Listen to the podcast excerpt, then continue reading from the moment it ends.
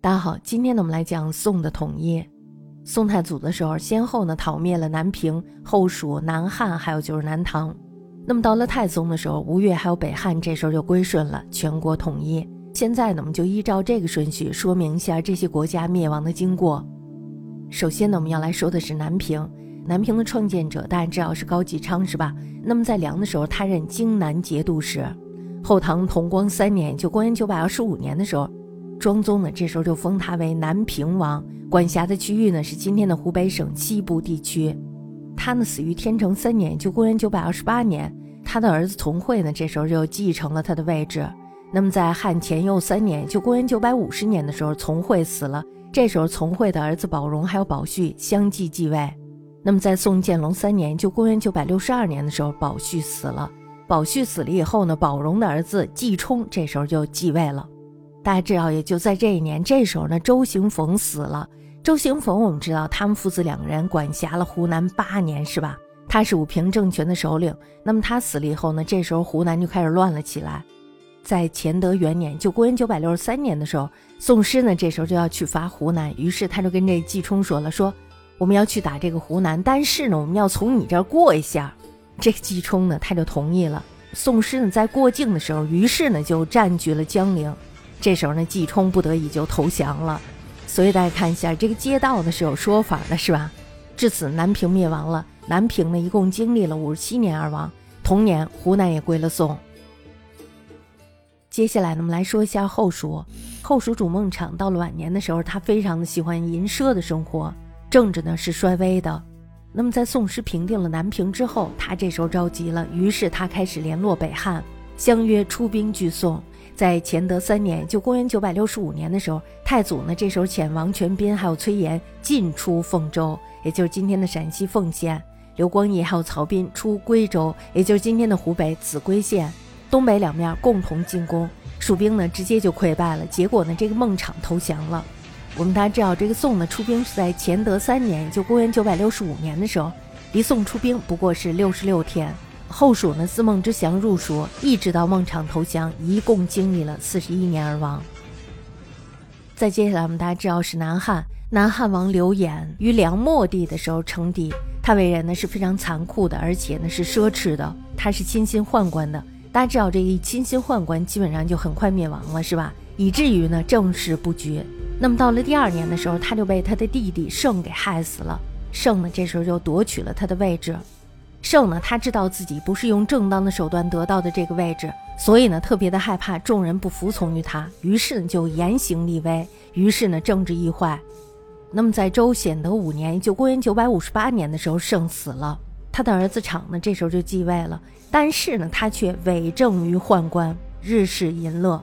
那么在开宝三年，就公元九百七十年的时候，宋呢这时候就派遣潘美讨伐他们。那么到第二年的时候，昶呢就投降了。南汉的自刘隐镇守广州，经历了六十七年而亡。接下来呢，我们来说一下南唐。南唐主李景，他死于太祖建隆二年，就公元九百六十一年。他的儿子李煜呢，这时候就在金陵继承了他的位置，也就是今天的江苏南京市。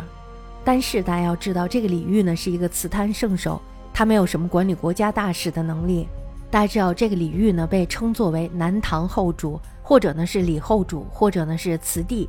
他的字呢是重光，号呢是中山隐士，或者是中峰隐者、白莲居士，或者是莲峰居士。他有诗流传至今，比如说像他的《长相思》：一重山，一重山，两重山，山远天高烟水寒，相思枫叶丹。菊花开，菊花残，塞雁高飞人未还。一帘风月闲，这就是他的词，大家可以查到这个人。所以呢，他虽然是每天都忧国忧民，但是他却什么也做不了，只能与臣下酣宴。酣宴过了以后呢，就是愁思悲歌。那么在开宝七年，也就公元九百七十四年的时候，太祖呢这时候就召李煜入朝，李煜呢这时候不敢去呀，于是他就声称说自己病了。那么到第二年的时候，宋呢这时候就派曹彬南伐。那么在宋大举南征的时候，李煜呢虽然是坚强的抵抗，但是呢在开宝八年，也就公元九百七十五年的时候，兵败投降。这时候他被俘了，被押解到了汴京，授左迁牛卫上将军，封为命侯。那么在太平兴国三年，就公元九百七十八年的七月七日的时候，李煜呢在汴京去世，追赠太师，追封吴王。南唐呢自李边篡吴，一共经历了三十九年而亡。接下来呢，我们来说一下吴越。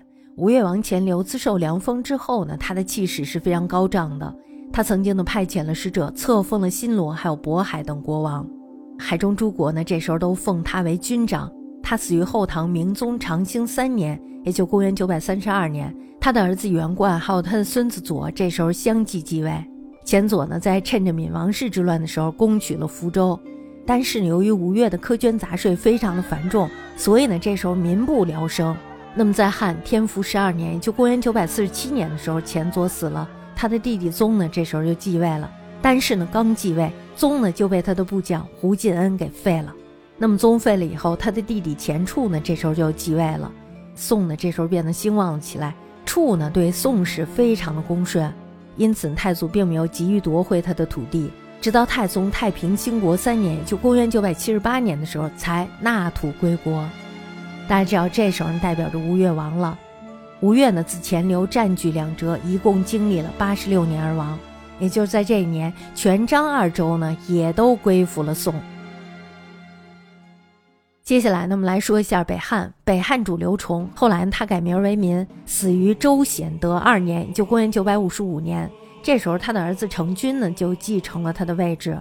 成军呢，仍然像他的父亲一样依附于辽，但是呢，形势多不相告。辽人这时候非常的恨他，于是就不援助他。成军呢，这时候也就没有办法南侵了。宋呢，这时候也兴起了。成军呢，于是就派遣了间谍到宋，诉说自己不得已自立的原因。太祖呢，也是一个心软的人，于是他就甚表同情。因此呢，中成军之事从来没有对他动过什么兵。那么在开宝元年，也就公元九百六十八年的时候，成军死了，他的养子季恩呢，这时候又继承了他的位置。也就在季恩刚继位不久，他就被他的部下给杀了。这时候，成军的另一养子纪元就继位了。太宗太平兴国四年，也就公元九百七十九年的时候，宋师呢开始伐北汉，纪元投降。北汉自周初的时候建国，共经历了二十九年而亡。大家知道，在宋太宗统一之初的时候，全国人口呢约有三百九十七万余户，但是呢，比较起盛唐时代的人口数目，远远不及。即使是与唐后期文宗时代相比较，也是稍有逊色。唐玄宗天宝十三载，也就公元七百五十四年的时候，全国人口呢达到了九百六十万余户。那么到了安史之乱之后呢，人口锐减。但是呢，到了宪宗以后，人口又日渐上升。